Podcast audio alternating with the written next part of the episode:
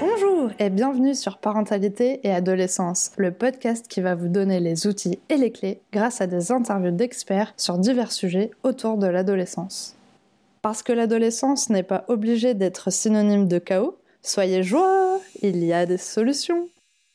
Comment accompagner son adolescent vers une meilleure connaissance de soi? Je vous propose une interview de Bénédicte Thérault, coach professionnel certifié et également maman de trois ados. C'est parti pour l'interview! Bonjour Bénédicte! Bonjour Sarah. Alors est-ce que pour commencer, tu pourrais te présenter s'il te plaît?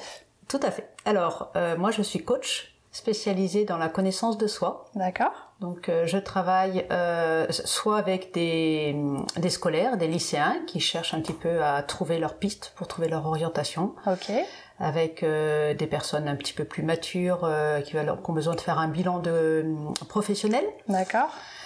ou également donc en termes de coach, j'accompagne toute personne qui est désireuse d'atteindre un, un certain projet et qui a besoin de trouver ses ressources. Alors, qu'est-ce que c'est un coach et quelle est ta méthode? Voilà. Alors, qu'est-ce que c'est qu'un coach? On entend beaucoup de choses par coach. Avant tout, le coach va prendre vraiment l'image de la personne qui est sur euh, sur sa voiture et qui va amener son client. Ok. Donc, c'est le client qui donne sa destination, qui donne son but, et euh, le coach est là avec sa voiture, avec ses chevaux, avec ses roues, avec nos outils, notre personnalité. On va donc aider la personne à atteindre ses objectifs. Mais pour atteindre ses objectifs, c'est l'aider avec ses propres ressources. D'accord, super. Pour toi, quand on parle de connaissance de soi, qu'est-ce que ça signifie? Ah, c'est un grand, c'est un vague sujet. On a tous besoin de se connaître. Qu'on soit euh, ado ou un peu plus dans la vie, euh, se connaître. Qu'est-ce que c'est se connaître? C'est vraiment savoir. Alors moi, je le prends vraiment dans, dans le cadre de l'épanouissement, dans le cadre de mon cadre professionnel, mais c'est qu'est-ce qui va me faire vibrer, qu'est-ce qui va me permettre de, qui va me donner envie, me motiver d'aller de l'avant pour réaliser mes projets. D'accord. Donc la connaissance de soi, c'est ben finalement déjà c'est quels peuvent être mes projets, qu'est-ce qui me fait courir, qu'est-ce qui va me motiver et quels sont mes moyens, qu'est-ce que je vais mettre en place pour avancer. Donc mes moyens, et ben c'est tout ce que j'ai au fond de moi, euh, qu'est-ce qui me tient à cœur. Alors on va parler là de valeurs, on va parler bien sûr d'émotions, de connaître ses émotions, qu'est-ce qui me fait vibrer, pourquoi est-ce que sur telle situation je réagis comme ça, comprendre ses réactions, comprendre comment est-ce qu'on est euh, vis-à-vis du groupe par exemple. Il y a ceux qui, qui ont besoin de vivre avec le groupe, qui vont être leaders, il y a ceux qui vont être plutôt euh, suiveurs. Con- se connaître, c'est tout cet ensemble. C'est savoir comment je réagis dans la vie, dans diverses situations.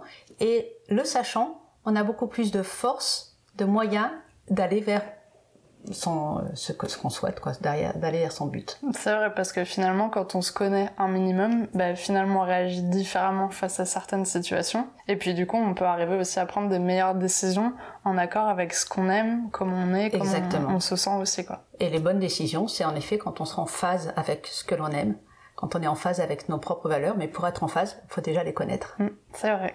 L'adolescence, c'est une période donc, de recherche identitaire. Alors comment, en tant que parent, on peut arriver à accompagner son ado vers une meilleure connaissance de soi ou au moins de le guider un peu sur la piste? Alors évidemment, on le sait tous parce qu'on a tous été ados.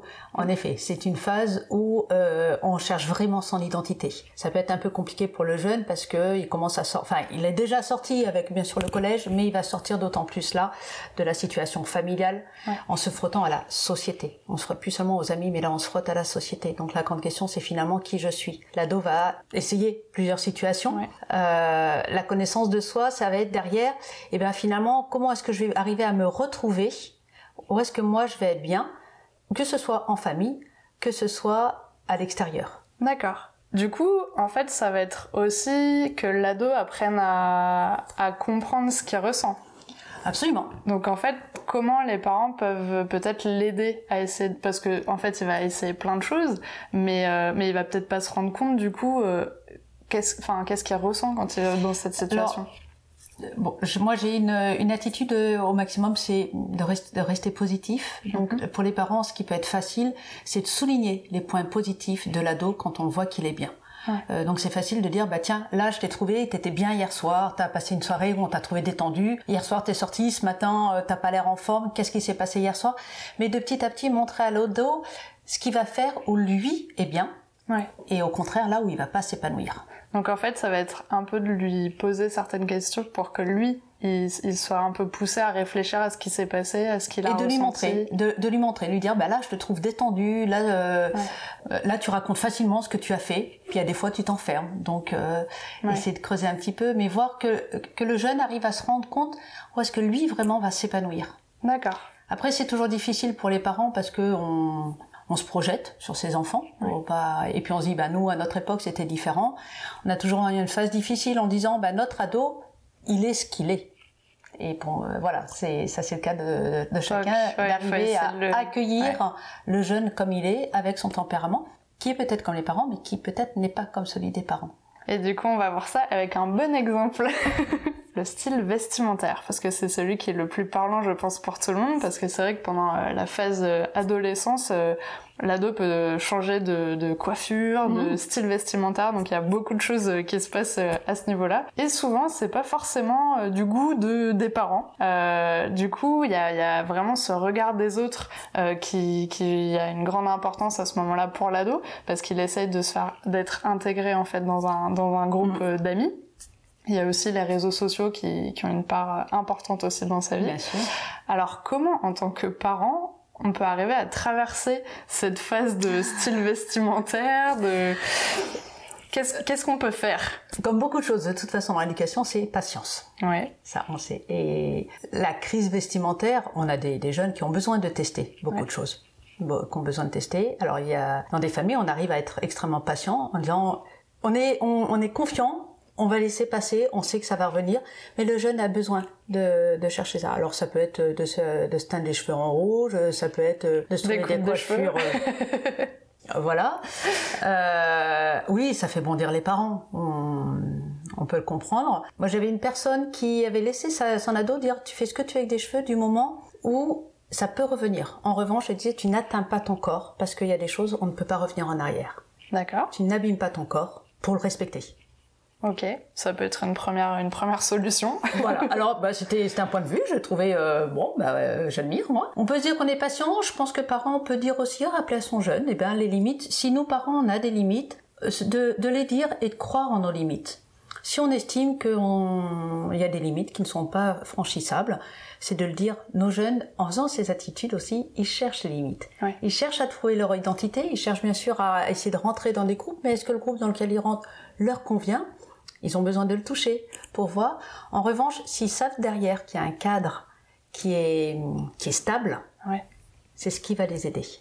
Et puis c'est aussi une, enfin, une façon de mettre des limites, mais c'est peut-être aussi d'expliquer et à ce moment-là peut-être de transmettre certaines valeurs, d'expliquer ok je préfère pas que tu mettes telle tenue parce que il y a ça ou ça derrière, ça peut aussi permettre à l'ado de se rendre compte mm. aussi de, des conséquences euh, du fait de s'habiller de telle ou telle façon. Alors on peut essayer. Après c'est vrai que le, en tant que maman d'ado, on sait qu'il y a des choses qu'on dit, qu'on redit, qu'on re-redit. Ça ne euh, pas. bon, mais voilà, si on demande en termes de tenue vestimentaire, en disant bah là il y a des il y a des circonstances, je demande d'avoir une tenue qui soit réellement correcte.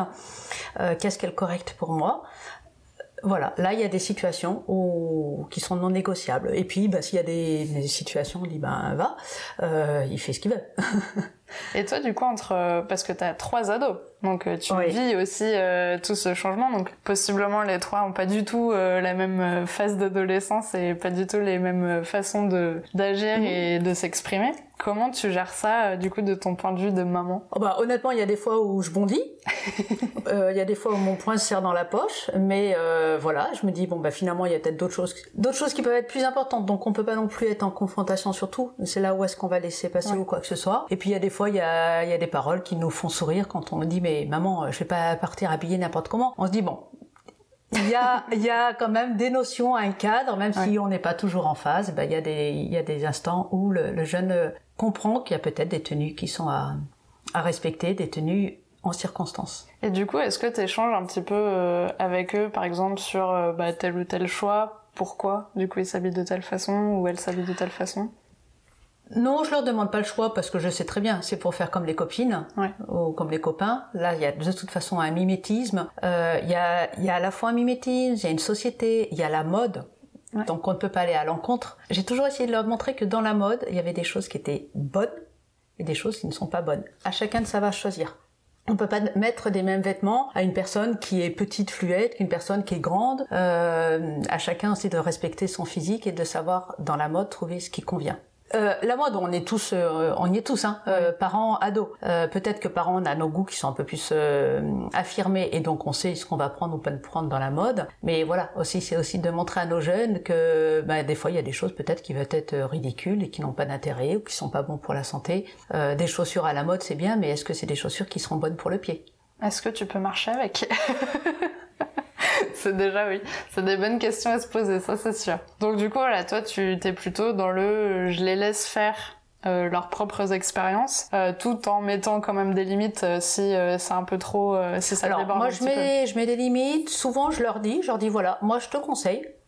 et puis derrière, bah, si tu veux pas écouter les conseils, tu veux pas te les écouter. Moi, je, quand je dis que le feu brûle, si tu veux mettre la main sur la flamme, tu vas voir toi-même que, que, ça brûle.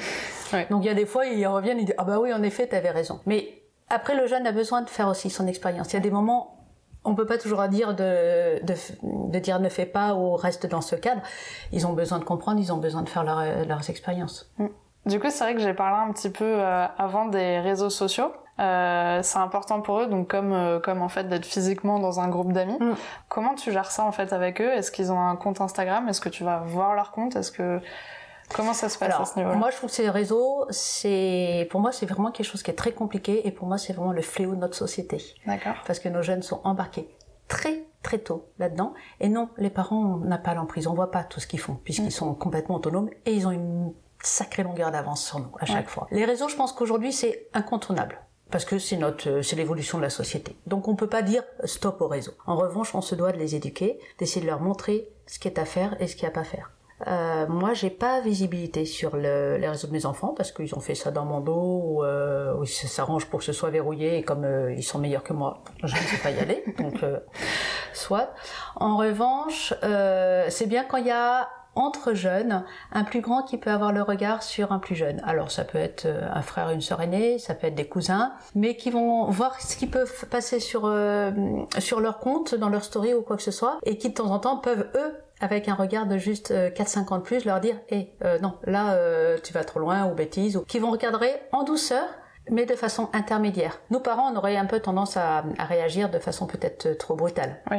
Et malheureusement, c'est là où je dis on se doit de les éduquer à l'utilisation du téléphone, des réseaux.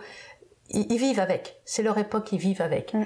Comment est-ce qu'on peut mettre les limites et qui peut quand même garder un regard, euh, j'allais dire constructif, là, pour les aider?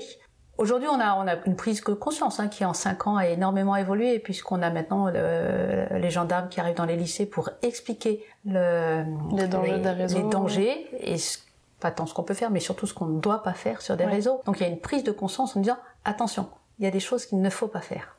D'accord. C'est vrai qu'en tant que parent, c'est pas évident d'avoir vraiment euh, euh, le regard dessus. Et euh, mais du coup, c'est une bonne idée en fait de demander à quelqu'un de la famille qui, qui soit un petit peu dans un petit peu plus âgé euh, mm. que de, de, regarder et de peut-être de pouvoir discuter de temps en temps. Et qui sont passés déjà par là, de dire attends là, je me suis brûlé les ailes, fais pas la même bêtise ou. Mm, mm, c'est c'est un bon conseil parce que c'est vrai qu'on sait pas vraiment comment faire au final, comment accéder en fait à ce contenu. Et puis ils auront un langage de jeunes et une confiance de jeunes. Ils vont dire mais non, c'est bon, là on l'a tous fait, c'est pas grave, euh, on peut le faire. Donc ça peut aussi rassurer un petit peu les parents en disant bon, moi ça me convient pas, mais si c'est pas plus méchant, c'est pas plus méchant. Ouais. Oui, et puis c'est peut-être aussi euh, un bon moyen aussi que si le jeune à un moment donné euh, peut vivre un harcèlement via les réseaux ou quelque chose qui se passe pas bien, va peut-être se tourner vers cette personne-là d'abord pour pouvoir en parler. Et si jamais vraiment ça prend des proportions un petit peu plus importantes, cette personne-là de confiance pourra venir vers le parent en disant bon, je crois que là il y a un petit problème, il va falloir peut-être qu'on gère ça ensemble. Éventuellement. Mais c'est vrai que si ça dérape, euh, bah, c'est bien d'avoir quelqu'un qui puisse savoir pourquoi ça a dérapé, parce que mm. un feu ne démarre pas souvent sans étincelle non plus. Donc savoir qu'est-ce qui a pu se passer et, comprendre, et surtout, bon, on le dit, on le dit tous à tout niveau, mais de pouvoir communiquer avec le jeune. Quand on a des, soucis de harcèlement, c'est évident que le grand danger, c'est que le jeune se renferme. Et donc de voilà, que quelqu'un puisse garder communication, même si c'est pas les parents, mais si ça peut être un jeune c'est-à-dire en qui on a confiance. Alors ça peut être de la famille, ça peut être dans un cercle euh, amical, mais quelqu'un qui puisse être intermédiaire, c'est super important. Alors maintenant, on arrive à la question pour les auditeurs. Est-ce que tu as un message que tu as envie de faire passer euh, aux parents? Alors, avant de passer un petit peu au message, moi je veux juste proposer une petite... Euh, je ne vais pas dire une anecdote, mais voilà. Euh, on parlait des réseaux. Moi, j'ai un fils qui a 15 ans qui vient juste de sortir du collège et on avait fait le choix. On a estimé qu'il n'avait pas besoin de téléphone portable. Donc, c'est un jeune qui a fait tout son collège sans téléphone. Lui-même euh, euh trouvait qu'en effet, il pouvait euh, très bien vivre sans. En début de troisième l'an passé, je me suis aperçu que c'était le seul de la classe qui n'avait pas de téléphone. Donc, on s'est dit oui, non, nous, ça nous dérangeait pas, jusqu'au jour où je me suis aperçu qu'en fait, toute la classe avait un groupe WhatsApp. Donc là, c'était difficile pour moi en disant, je mets mon enfant dans une situation différente des autres. Donc c'est bien d'avoir peut-être ces valeurs, ce, ce qu'on considère, mais jusqu'où on va pas non plus mettre l'enfant complètement différent. Euh, c'est pas pour autant qu'il a eu un, téléphone, hein, il l'a euh, depuis une semaine juste pour euh, démarrer le lycée, mais en revanche, on a trouvé contrepartie. Ok, il avait un compte Instagram, donc il communiquait avec les autres avec Instagram. Il n'est pas resté sur le carreau, loin de là. Il a trouvé d'autres moyens de communiquer de la même façon qui était présente pour lui, qui lui, bon, d'autant plus après le confinement, mais qui a permis que de continuer à avoir les mêmes échanges avec les, les autres. Alors je m'appuie là-dessus parce que du coup souvent autour de moi je disais bah non euh, pas de téléphone, nous le téléphone euh, c'est seulement pour l'entrée au lycée. Donc on dit oula mais bah comment tu tiens? Euh, d'accord mais comment les jeunes font? Si on pense que c'est pas nécessaire le jeune peut. Mm je pense que euh, notre fils là s'est pas senti démuni vis-à-vis des amis. Il y avait un numéro de téléphone, parce que c'était celui de maman qui donnait quand il y avait besoin d'envoyer un message ou quoi que ce soit. Donc il y a moyen. Et j'ai envie de dire en ces cas-là, eh ben, sinon on a nos idées de façon différente, différente qui est peut-être pas même vis-à-vis du regard des autres, même qui peut être dans l'ambiance. Et si la différence pouvait être positive, et si ça pouvait montrer aux jeunes que oui, on peut vivre sans téléphone. Oui, c'est une belle leçon. non, sans être une leçon, c'est juste une piste de réflexion. C'est de se dire, si on pense qu'on a, si on a envie de faire différemment, et si c'était positif? Le jeune qui est dans un groupe d'amis où tout le monde fume, et il y en a un qui a pas envie de fumer, il n'est pas obligé de fumer, et c'est pas parce qu'il dira j'ai pas envie de prendre une cigarette comme vous qu'on va le rejeter du groupe. On va peut-être lui dire, eh ben bravo, toi tu tiens. Celui qui a pas envie de sortir sa bière, euh, de boire sa bière avec tout le monde, eh ben on va peut-être peut-être qu'on va lui dire, ben du coup, c'est toi peut-être qui peut nous ramener ce soir. On compte sur toi parce que tu auras les idées claires. Mm. Ça, c'est vrai qu'il y y a des choses qui rentrent en compte. C'est aussi le, le, choix des amis, le, le, le, groupe avec lequel il, il grandit, et puis aussi qu'il soit ok avec ça. Pas dans le sens où, euh, par exemple, ses parents lui interdisent de faire ça, mais que lui soit vraiment d'accord avec le fait de se dire j'ai pas envie de fumer pour telle et telle raison et c'est vraiment quelque chose d'important pour moi. Alors la, la cigarette c'est l'exemple type des jeunes hein, parce que ça commence là aussi très jeune. Qu'est-ce qui fait que le jeune va prendre ou va pas prendre sa cigarette? Malheureusement c'est pas c'est pas le discours des parents. Ah oui non c'est sûr. c'est pas le discours des parents. Alors peut-être qu'on peut choisir ses amis, mais malheureusement c'est pas les parents qui choisissent les amis des enfants. Justement, ils choisissent leurs amis. Qu'est-ce qui fait qu'un jeune va dire j'ai pas envie de prendre une cigarette Qu'est-ce qui fait qu'un jeune va pouvoir affirmer non je fume pas et euh, il sera quand même admis dans son groupe On va jamais lui dire tu viens pas avec nous, t'es pas de ma bande parce que tu fumes pas. Mm.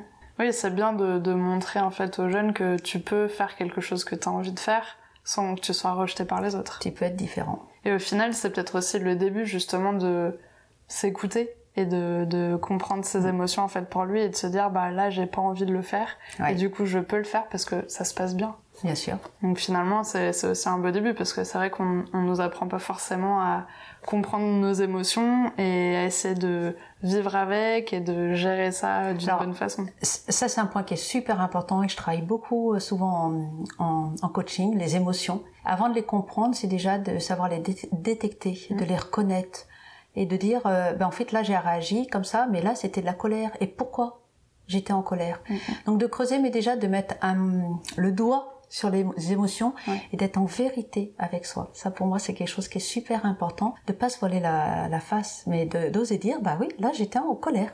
Là j'étais triste. On a le droit d'être triste. On a le droit d'être en colère. Ce sont des émotions. Donc c'est vraiment vital.